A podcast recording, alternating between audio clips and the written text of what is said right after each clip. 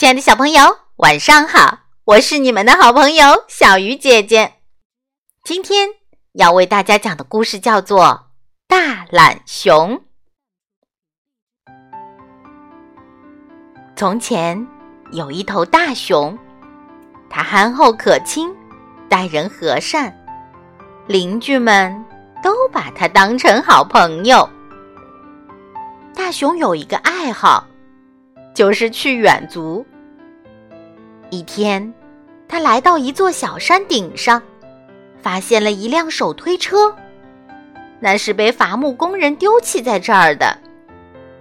大熊从来没有见过手推车，他小心翼翼的围着车子转了一大圈，又凑过去闻了闻，最后索性坐了进去。令他猝不及防的是，手推车突然动了起来，咕噜噜的直往山下冲，这可把大熊给吓了一大跳。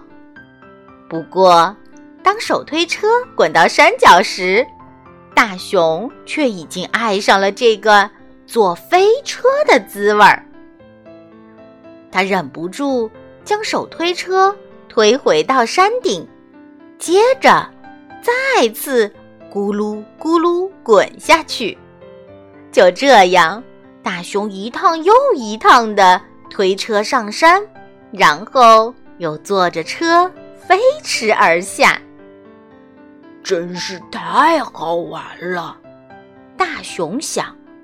就是总得推车上山，实在太麻烦。接下来的每一天，大熊都忙着玩飞车，从早上一直玩到天黑。可是，大熊越是喜欢坐飞车，他就越是觉得推车上山实在是太讨厌了。后来，大熊想到了一个办法。他找到自己的好朋友浣熊，把手推车的事原原本本告诉了他。他还邀请浣熊来亲自体验一下坐飞车的感觉有多么的美妙。浣熊十分好奇，就跟着大熊去看了。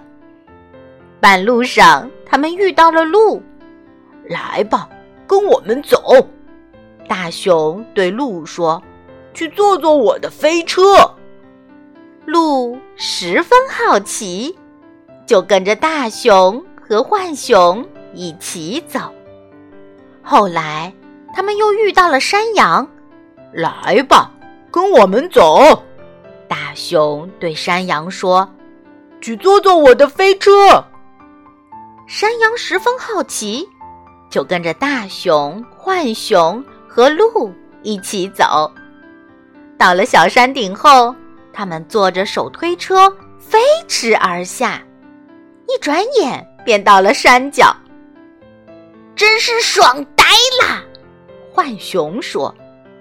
真是妙不可言，鹿说。真酷，酷毙了，山羊说。手推车停在了山脚下，伙伴们全都爬了出来。只有大熊还安安稳稳地坐在上面。嘿，快下来帮忙推车啊！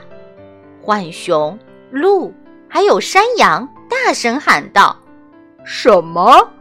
推车？”大熊说：“我都把车子借给你们坐了，你们推我上山也是应该的吧？”嗯，说着。他摆出一副恶狠狠的模样，朋友们全都吓得不敢再和他顶嘴。就这样，他们四个一块儿坐车飞驰而下，然后浣熊、鹿和山羊又推着大熊回到山顶。我们该怎么办？三个朋友，你看看我，我看看你。这样子实在是太累人了，可要是我们不干，大熊不会饶了我们的，他今天可不像平常那么好说话了。就这样，当他们第一百次推着大熊去山顶时，山羊想了个好办法。听着，他放低声音，飞快地说道：“我知道我们该怎么做了。”浣熊和鹿歪过头去倾听他的计划。大熊沉浸在路边的美景中，一点儿都没察觉他们的小动作。就这样，他被一直推到了山顶。动手！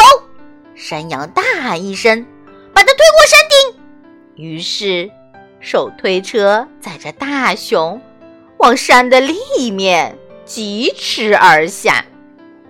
车子越滚越快，越滚越快，最后。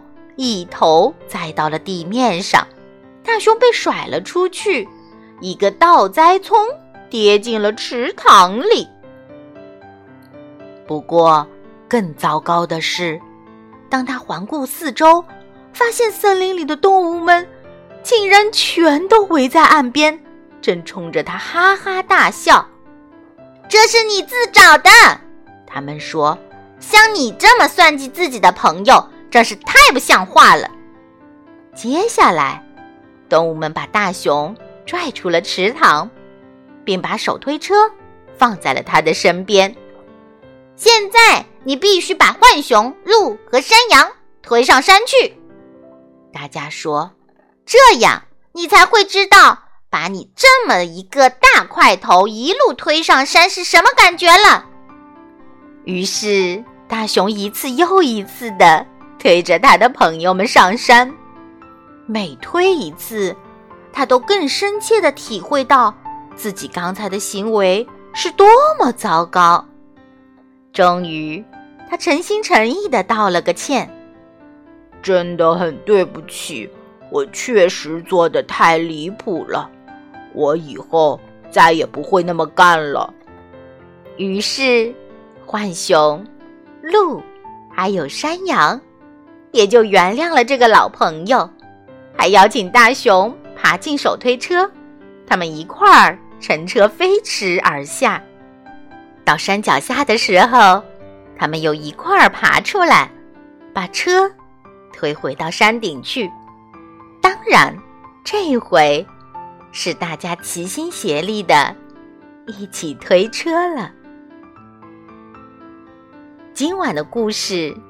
就到这里了，祝小朋友们晚安，好梦。